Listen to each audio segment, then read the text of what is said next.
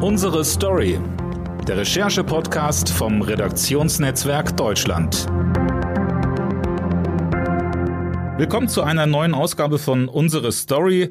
Mein Name ist Jens Gümmer. Der Kanzler fliegt nach Kanada. Es soll um Energiepolitik gehen und um die Geschlossenheit und Einigkeit zwischen zwei Staaten, gerade jetzt vor dem Hintergrund des russischen Überfalls auf die Ukraine. Mit an Bord des Regierungsfliegers der Vizekanzler, eine Wirtschaftsdelegation und viele Journalistinnen und Journalisten, darunter auch Eva Quadbeck, stellvertretende Chefredakteurin unseres Redaktionsnetzwerks Deutschland und Leiterin des RND Hauptstadtbüros, die ich jetzt herzlich begrüße. Hallo Eva. Hallo Jens. Eva, der Flug wurde in den vergangenen Tagen ja fast mehr und heftiger diskutiert als der Aufenthalt in Kanada selbst. Warum? Weil niemand auf dem Flug eine Maske trug.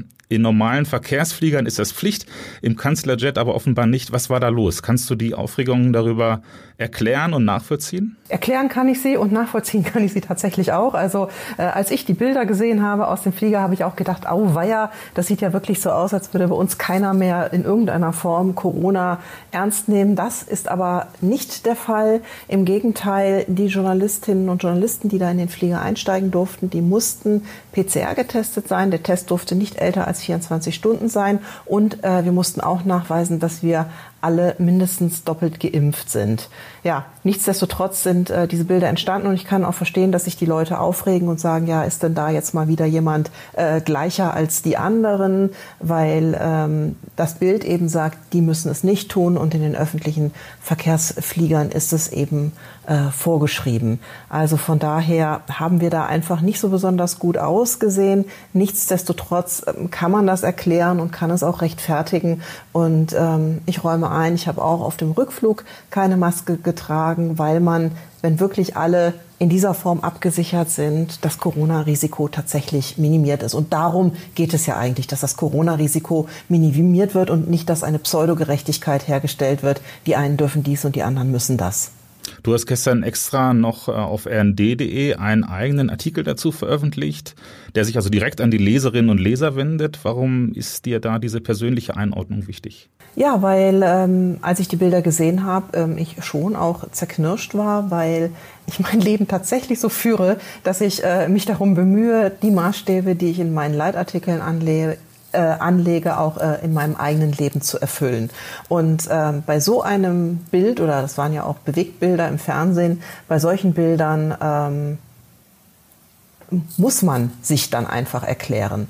Ähm, aber man muss auch nicht jedem öffentlichen Druck äh, nachgeben im Sinne von, äh, wenn man jetzt beschimpft wird, dass man da eben ohne Maske gesessen hat, dass man sofort sagt, äh, okay, dann ziehe ich die Maske jetzt für diese Flüge schnell wieder auf.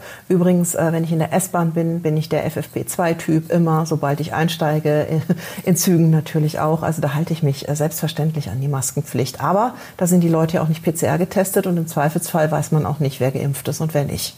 Kommen wir zum eigentlichen Thema, ähm, die Kanada-Reise. So eine Auslandsreise eines Regierungschefs, das ist ja in der Regel immer äh, relativ gut durchkomponiert.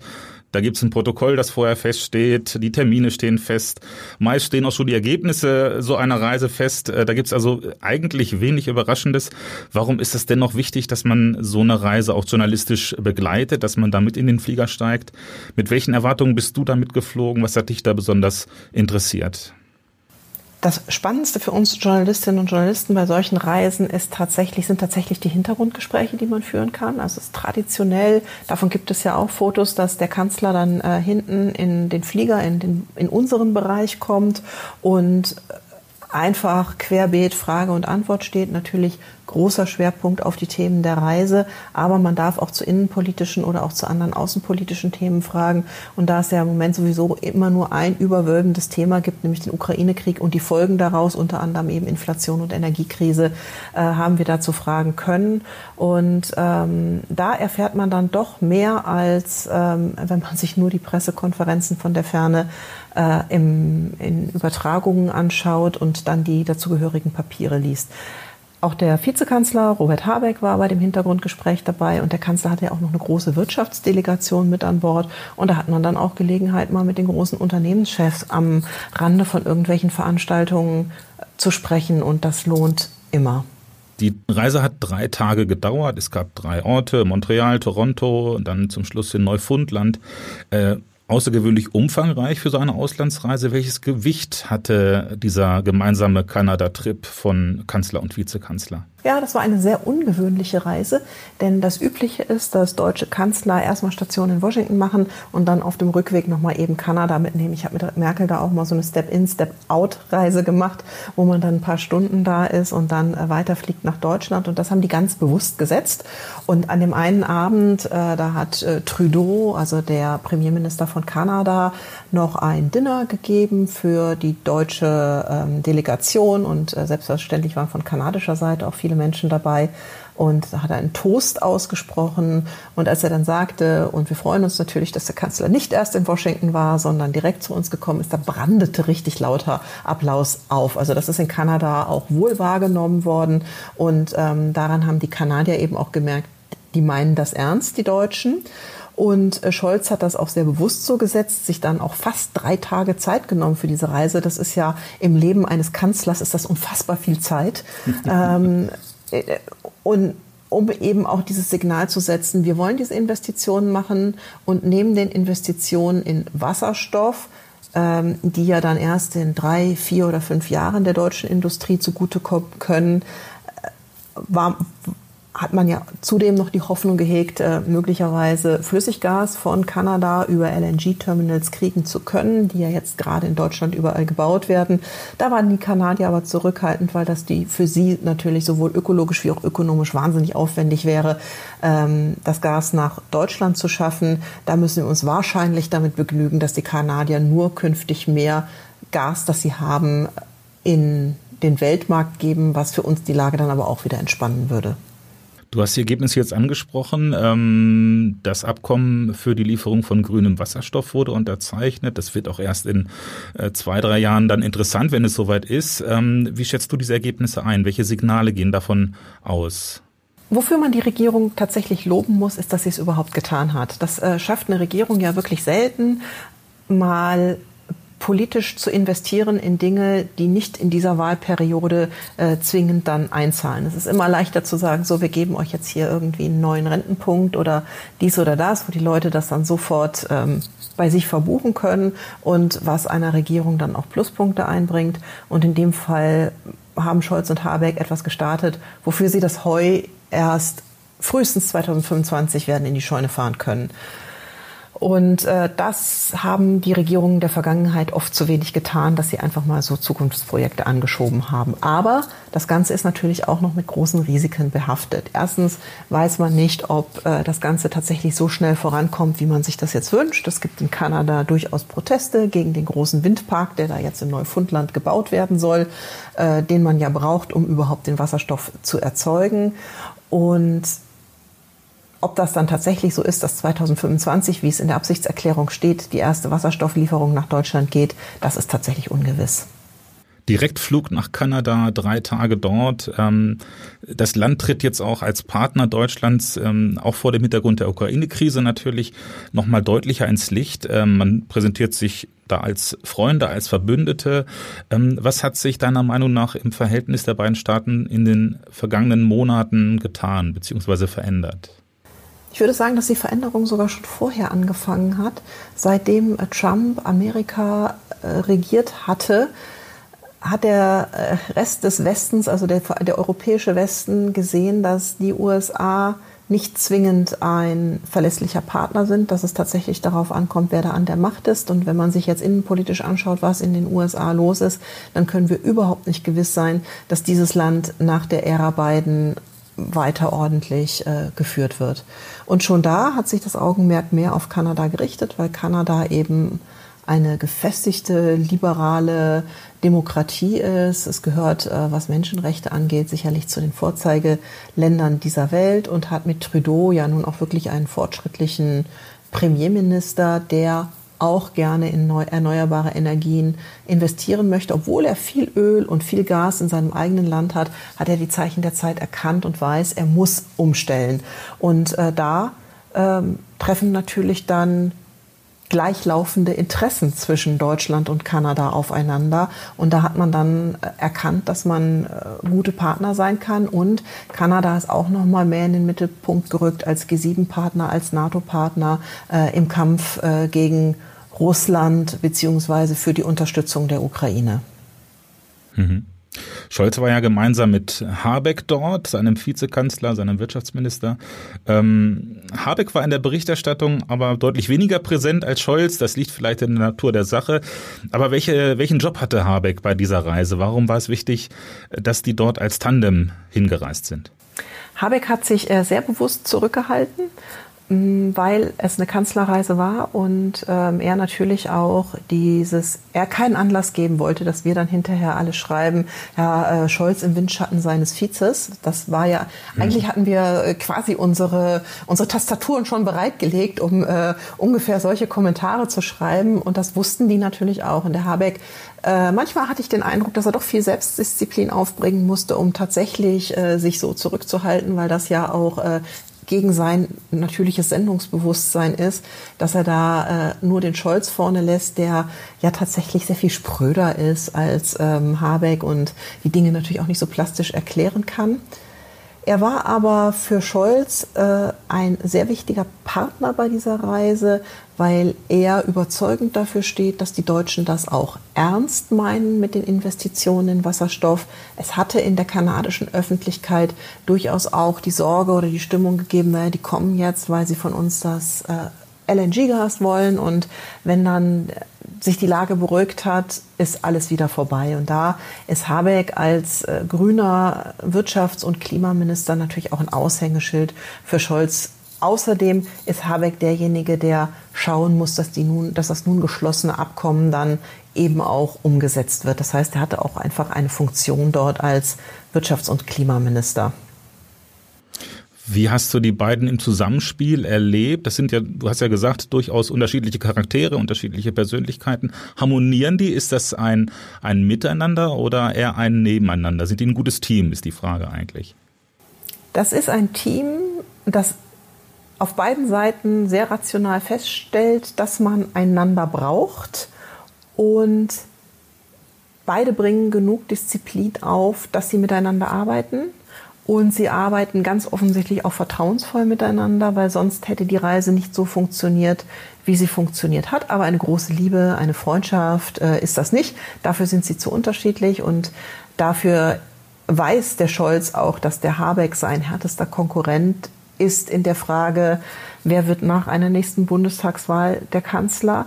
Und äh, dafür ist das für den Scholz natürlich auch zu schwer zu ertragen, dass der Habeck da in schwindelerregenden Umfragewerten sich sonnen kann, während äh, er und seine SPD ja mal wieder sehr mickrig dastehen.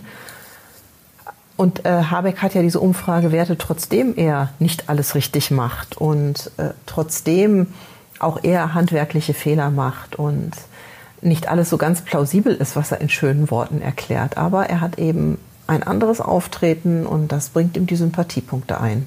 Du sprichst die Gasumlage an, die so ein bisschen handwerklich äh, problematisch ist. Ja, die ist total daneben. An. Also handwerklich problematisch ist definitiv äh, schon noch eine schon noch eine Beschönigung. Die ist, ist das ist wirklich, da hat er wirklich so richtig einmal in den Mist gegriffen. Mhm. Und muss das jetzt aber äh, als Erdbeeren verkaufen. genau.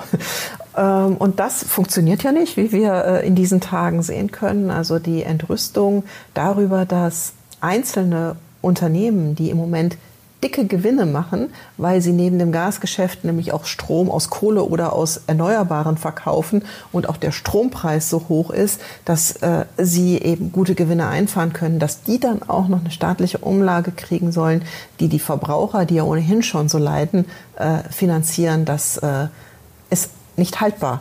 Und er hat ja, ist ja jetzt auch schon zurückgerudert, hat aber noch keinen handfesten Plan, wie er dieses Gesetz so stricken kann, dass tatsächlich nur die bedürftigen Unternehmen davon profitieren.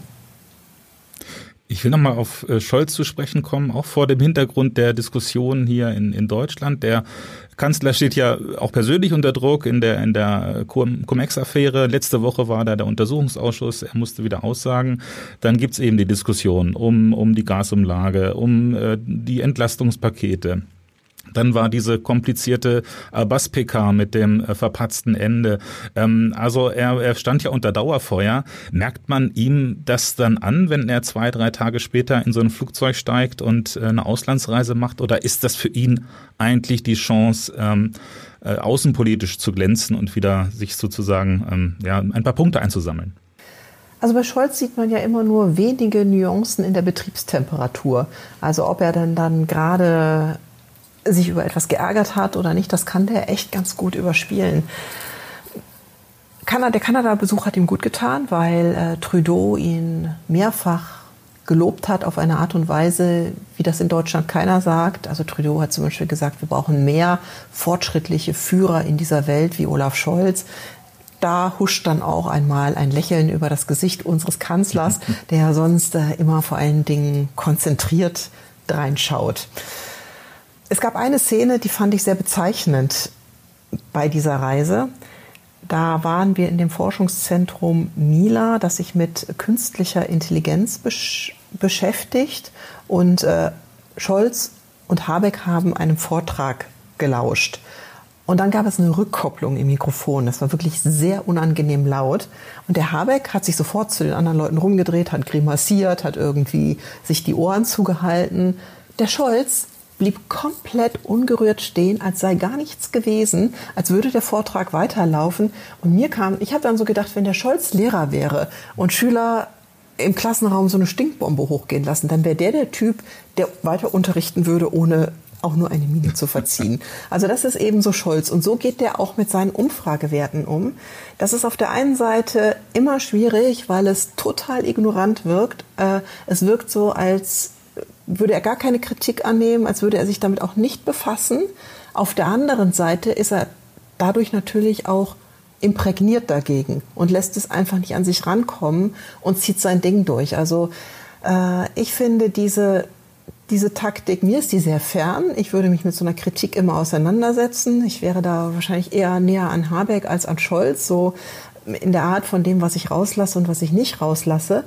Aber es ist seine Art und man muss attestieren, er ist damit relativ weit gekommen. Er regiert diese Republik. Nun wird ja die nächste Zeit äh, spannend bleiben und herausfordernd bleiben. Ähm, gerade mit so einem Kanzler, der auch in der Kommunikation manchmal schwierig ist. Ähm, wie, wie kann der Politik machen äh, und sie als gute Politik auch verkaufen? Wie kann er die Bürgerinnen und Bürger da mitnehmen? Was muss da passieren, damit man ähm, ja, als Bevölkerung irgendwie ein gutes Gefühl hat, wir werden jetzt durch eine, durch eine Krise einigermaßen gut gelotst? Das ist tatsächlich Scholz großes Defizit. Das kann er nicht besonders gut erklären und Signale setzen. Wo es ihm mal gelungen ist, da war er noch Finanzminister und da ging es ja dann um die Corona-Hilfen und da hat er das Wort von der Bazooka geprägt. Ja, diese diese, große, diese große Feuerwaffe. Man würde jetzt äh, in diesen Tagen solche Kriegsvergleiche vermeiden. Damals war das aber völlig okay. Und da ist er verstanden worden, hat das gut gemacht, weil da hat er äh, auch so dieses Signal gesetzt, was immer es kostet, wir werden euch helfen. Dieses Signal fehlt im Moment in dieser Energiekrise. Das Problem ist, dass wahrscheinlich auch der Staat äh, nicht so viel Geld hat, dass das, was noch auf uns zukommt bei den Energiepreisen, insbesondere bei den Gas- und bei den Strompreisen, dass der Staat das wirklich wird ausgleichen können. Also die Krise, das Problem ist im Moment so groß, dass es nicht ganz einfach ist, ein solches Signal zu setzen. Es wäre aber gut, das zumindest mh, hm, teilweise zu setzen. Und ich fand, seinen Satz, den, in den er ja so verliebt ist und den er immer wieder wiederholt hat, das englische You'll never walk alone, also äh, niemand äh, wird zurückgelassen, niemand wird allein gelassen, das kam nicht sehr überzeugend, weil er hat es, als er das gesagt hat, überhaupt nicht unterfüttert. Sowas kann man sagen, wenn man dann wirklich nochmal ein richtig dickes äh, Paket ausschüttet, aber nicht mal so en passant sich dann rumdrehen und wieder gehen. In der Finanzkrise damals vor 10, 12 Jahren haben sich die damalige Kanzlerin Merkel und ihr damaliger Finanzminister Steinbrück hingestellt und gesagt, die Einlagen der deutschen Sparer sind sicher. Auch das war so ein Signal, was die Leute erstmal beruhigt hat. Und ein solches beruhigendes Signal, das fehlt bisher. Und wichtig ist ja auch, dass man so etwas nicht nur dann mit Zahlen unterfüttert, sondern dass man es auch emotional kommuniziert. Und das ist etwas, was Scholz tatsächlich nicht besonders gut kann. Das ist da hat er einfach ein Defizit.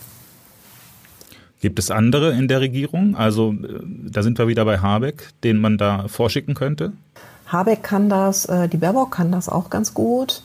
Mm, Lindner kann zwar auch emotional werden, aber dem nimmt man halt ähm, aufgrund seiner sonstigen politischen Haltung nicht so wirklich ab, dass der die Leute abholt, die Hartz IV empfangen und die kleinsten Gehälter in dieser Republik haben. Und wenn er so etwas sagt, dann wirkt das auch oft sehr gestelzt, weil das nicht so aus ihm herauskommt. Wer das auch kann, ist äh, Hubertus Heil, also der Arbeitsminister. Also den könnte man da zum Beispiel auch mal an die Front schieben. Der kann das dann schon eher. Mm, der ist also eher so, tritt dann auch eher so hemdsärmlich auf. Ja, also Möglichkeiten gibt es schon. Also man müsste sich halt mal was überlegen, mit welchem Signal finanziell, inhaltlich man die Menschen abholen und beruhigen könnte und das You'll Never Walk Alone unterfüttern. Und äh, dann, äh, wie gesagt, müsste es auch entsprechend strategisch kommuniziert werden. Da müsste sich der, der Scholz dann auch ein, ein Heil oder sowieso ein Habeck an die Seite stellen. Du hast vorhin gesagt, äh, Scholz hat die Kanada-Reise gut getan. Ähm, wann ist denn die nächste Möglichkeit für ihn, dass ihm mal wieder so eine Reise gut tut? Ähm, wann kann er das nächste Mal auf außenpolitischen Parkett wieder punkten, äh, im besten Fall sogar glänzen? Beziehungsweise anders gefragt, wann wirst du wieder in den Regierungsflieger einsteigen, mit oder ohne Maske? Also das äh, Redaktionsnetzwerk ähm, steigt das nächste Mal äh, am Montag in den äh, Scholz-Flieger ein. Dann wird aber meine Kollegin Christina Dunz, unsere stellvertretende Büroleiterin, mit dabei sein, die äh, Scholz ja äh, noch sehr viel häufiger auf Reisen begleitet, als ich das tue.